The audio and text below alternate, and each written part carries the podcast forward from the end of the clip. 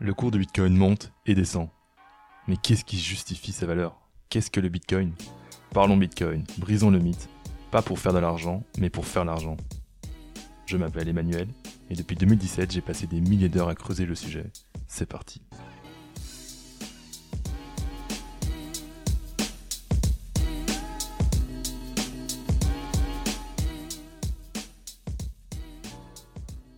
Bienvenue dans ce nouvel épisode de Parlons Bitcoin.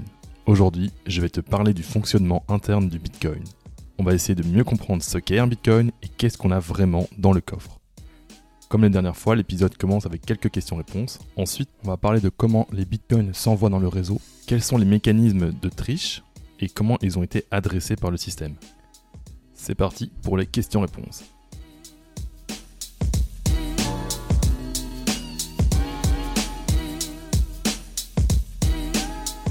Alors la première question de mon ami Kevin c'est est-ce que tes coffres sur l'île ont des adresses différentes? Et la réponse est oui, chaque coffre créé a une adresse unique et une clé privée unique qui lui est associée. Pour être extrêmement précis, la souche qui crée l'île au coffre permet de générer une série de clés privées et de clés publiques. Les clés sont des séries de chiffres et de lettres. La clé publique est ensuite convertie en adresse par une fonction mathématique. Donc le fil complet, c'est souche vers clé privée, vers clé publique, vers adresse. Quand tu possèdes une clé privée, tu contrôles un coffre. Quand tu possèdes la souche, tu contrôles tous les coffres associés. Question de mon ami Julien. Que penser du bon technologique et des gens qui ne savent pas se servir du téléphone? Je pense que si tu n'es pas en mesure toi-même de gérer ton téléphone, quelqu'un le fera pour toi en échange d'une rémunération. Ce n'est peut-être pas l'idéal parce que tu te reposes sur un intermédiaire, mais ce serait possible. Cela dit, d'ici 20 ans, je pense que tout le monde sera en mesure d'utiliser un téléphone portable et la question sera derrière nous. Alors là, c'est une petite question de ma maman qui me dit euh, pourquoi utiliser plusieurs coffres? Eh bien pourquoi? Il s'agit d'une question de vie privée. Comme dans le Bitcoin, tout est transparent. Si tu as mis tous tes Bitcoins dans un même coffre, le moment où tu paieras ta baguette, le boulanger verra d'où viennent les Bitcoins et saura combien tu possèdes, ce qui n'est pas forcément ce que tu veux. Il est donc préférable d'avoir plusieurs coffres gérés automatiquement par ton wallet pour partager moins d'informations. Bonne nouvelle, il existe également d'autres techniques qui ont vocation à protéger la vie privée sur le Bitcoin et peut-être que d'ici quelques années ces questions feront partie du passé. Et enfin, dernière question de Florence. Que se passe-t-il quand les Bitcoins se perdent ben Rien, ils sont perdus à jamais. Merci d'avoir diminué le nombre total de Bitcoins disponibles.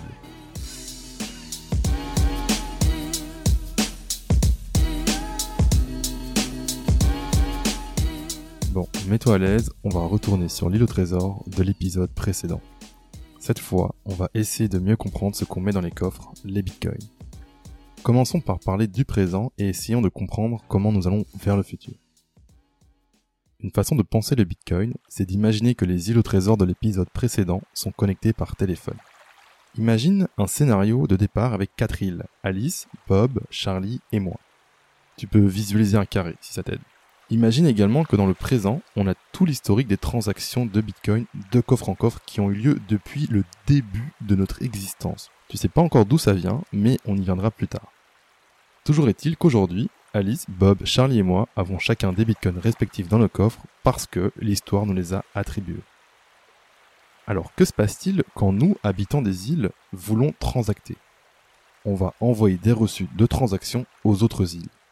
Par exemple, si Alice veut envoyer des bitcoins à Bob, elle va partager un reçu avec tout le réseau, toutes les îles, un peu comme si tu faisais un, tweet et tu disais euh, je veux envoyer des bitcoins à telle personne, et que tous tes followers retweetaient et que leurs propres followers retweetaient. Ce tweet, ce reçu spécial qui circule sur le réseau, il dit Moi, propriétaire du coffre 42XYZ, j'ai donné une partie des bitcoins que j'avais dans ce coffre 42XYZ moi, propriétaire du coffre, je les envoie au coffre avec l'adresse 235 MNP. Pourquoi 235 MNP Parce que c'est Bob qui a dit à Alice Écoute Alice, ça c'est mon adresse, merci d'envoyer les bitcoins là-bas. Comment quelqu'un peut-il prouver qu'il est propriétaire d'un coffre? Comment Alice a-t-elle pu prouver qu'elle était propriétaire du coffre 42XYZ et donc écrire son reçu? Dans notre cas, pour qu'Alice puisse faire son reçu au sujet du coffre 42XYZ et prouver que c'est bien elle la propriétaire, elle a dû ajouter une signature au reçu. Une signature que seul le propriétaire du coffre 42XYZ pouvait produire. Nous qui serions les, followers, on sait que la seule façon d'avoir produit une signature valide associée au coffre 42XYZ, c'est d'avoir la clé privée. Ce qui est le cas pour Alice parce qu'elle est sur l'île avec la clé privée du coffre 42XYZ.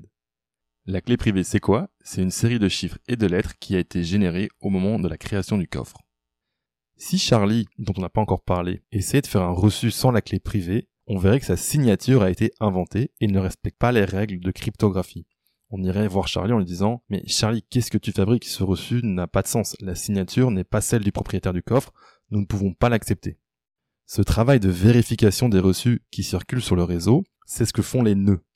Les nœuds sont comme des îles qui reçoivent des reçus et ils vérifient s'ils sont conformes. Si oui, les nœuds partagent les reçus avec les autres nœuds. Donc je reprends rapidement. Alice veut envoyer des bitcoins à Bob elle partage donc un reçu qui spécifie quelle est l'origine des bitcoins et quelle est la destination.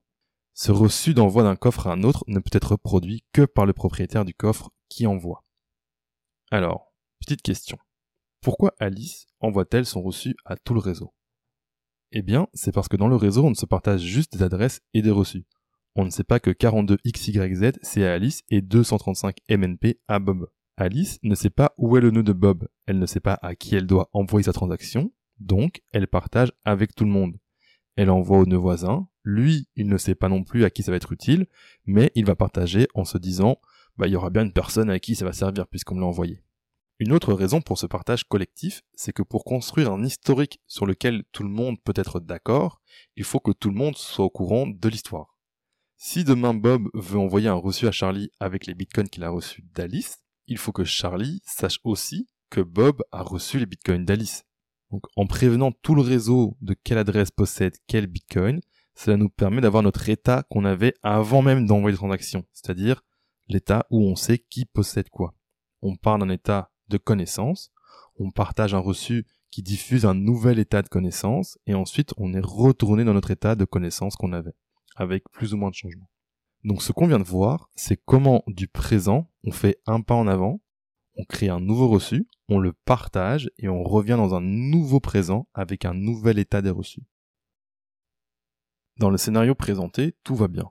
Tout le monde sait qui possède quoi et au fur et à mesure du temps, on garde les traces des transactions qui ont été effectuées. Mais s'il y a un acteur malhonnête, il peut y avoir des reçus incompatibles. Donc là, je vais t'expliquer comment c'est possible et quelles solutions ont été apportées à ce problème.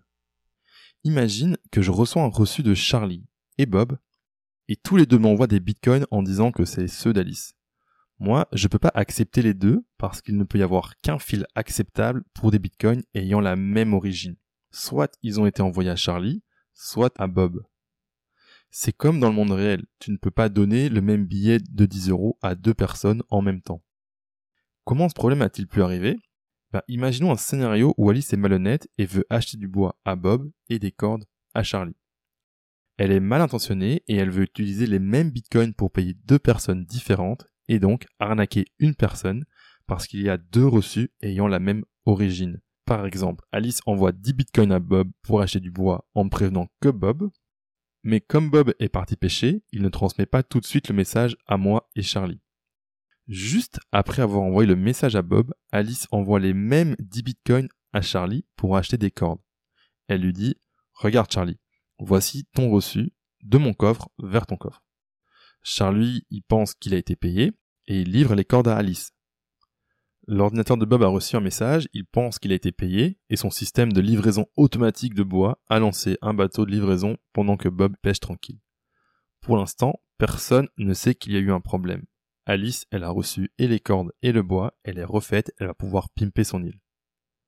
Mais comme je te disais un petit peu avant, le problème c'est que les reçus de Bob et de Charlie sont incompatibles parce qu'ils ont les mêmes bitcoins d'Alice. Imagine que Bob et Charlie me devaient chacun 10 bitcoins pour une livraison de Rome. Ben Charlie, quand il reçoit les bitcoins d'Alice, il se dit cool, je vais rembourser à Manu et produire un nouveau reçu de son coffre vers mon coffre. Je sais donc que dans mon coffre, j'ai reçu 10 bitcoins qui venaient du coffre originel 42XYZ. De l'autre côté, quand Bob rentre de la pêche, il voit ces nouveaux messages et se dit Ah super, je vais pouvoir rembourser le vendeur de Rome et il m'envoie un nouveau reçu de son coffre vers mon coffre avec les 10 bitcoins. Sauf que moi, j'ai déjà reçu 10 bitcoins du coffre 42XYZ, donc je sais qu'il est vide.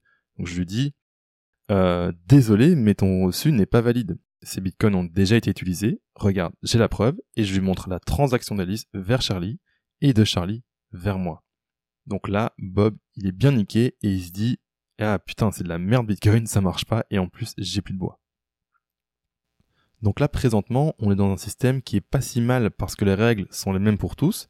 Il n'y a pas de chef qui profite de son statut pour abuser le système, mais on a vu qu'un acteur malhonnête peut en profiter en envoyant des transactions incompatibles. C'est un peu comme si on manquait d'un mécanisme anti-triche.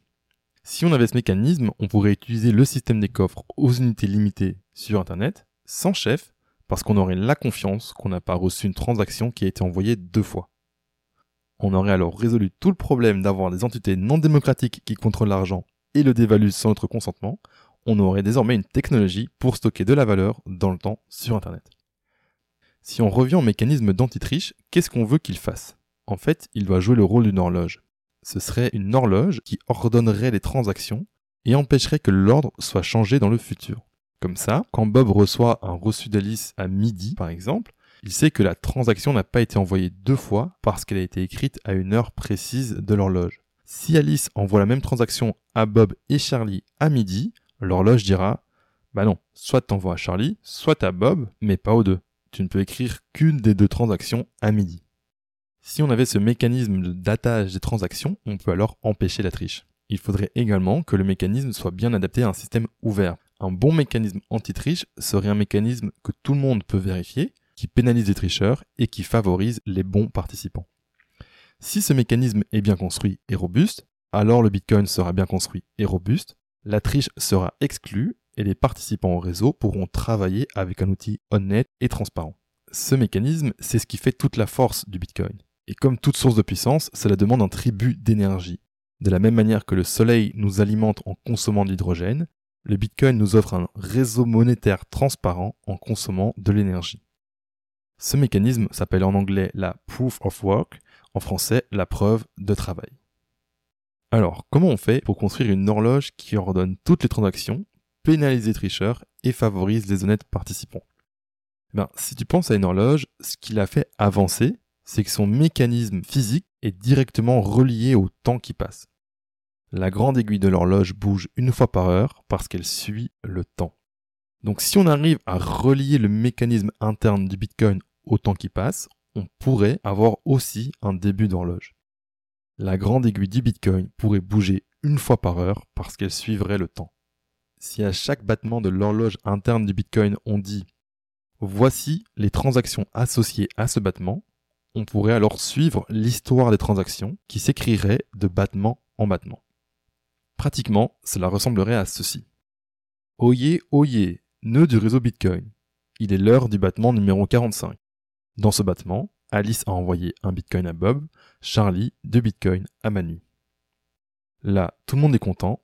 Yeah, un nouveau battement, wouhou, trop bien Une heure après, on aurait de nouveau Oyez, oyez, nœud du réseau Bitcoin. Il est l'heure du battement numéro 46. Dans ce battement, Alice a envoyé 10 bitcoins à Charlie. Si on a un système comme cela, il est alors impossible pour Alice d'envoyer deux transactions incompatibles, parce que si on voit qu'à 11h, Alice veut envoyer à Bob et Charlie les mêmes bitcoins, on va voir Alice et lui dire il faut que tu choisisses, parce que là, c'est pas possible. Ce serait cool, non, si le bitcoin fonctionnait parfaitement accroché au temps qui passe. Comme ça, on aurait une horloge et le premier morceau de notre mécanisme anti-triche. L'explication du fonctionnement de la preuve de travail, ce sera pour le prochain épisode.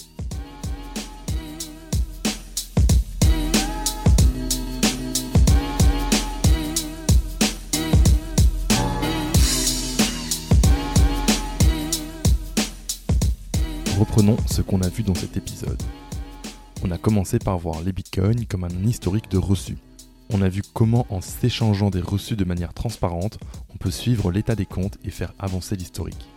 On a également vu que, pour éviter les conflits, il est nécessaire de pouvoir ordonner ces reçus dans le temps et ainsi empêcher la double dépense. C'est à ça que sert la preuve de travail.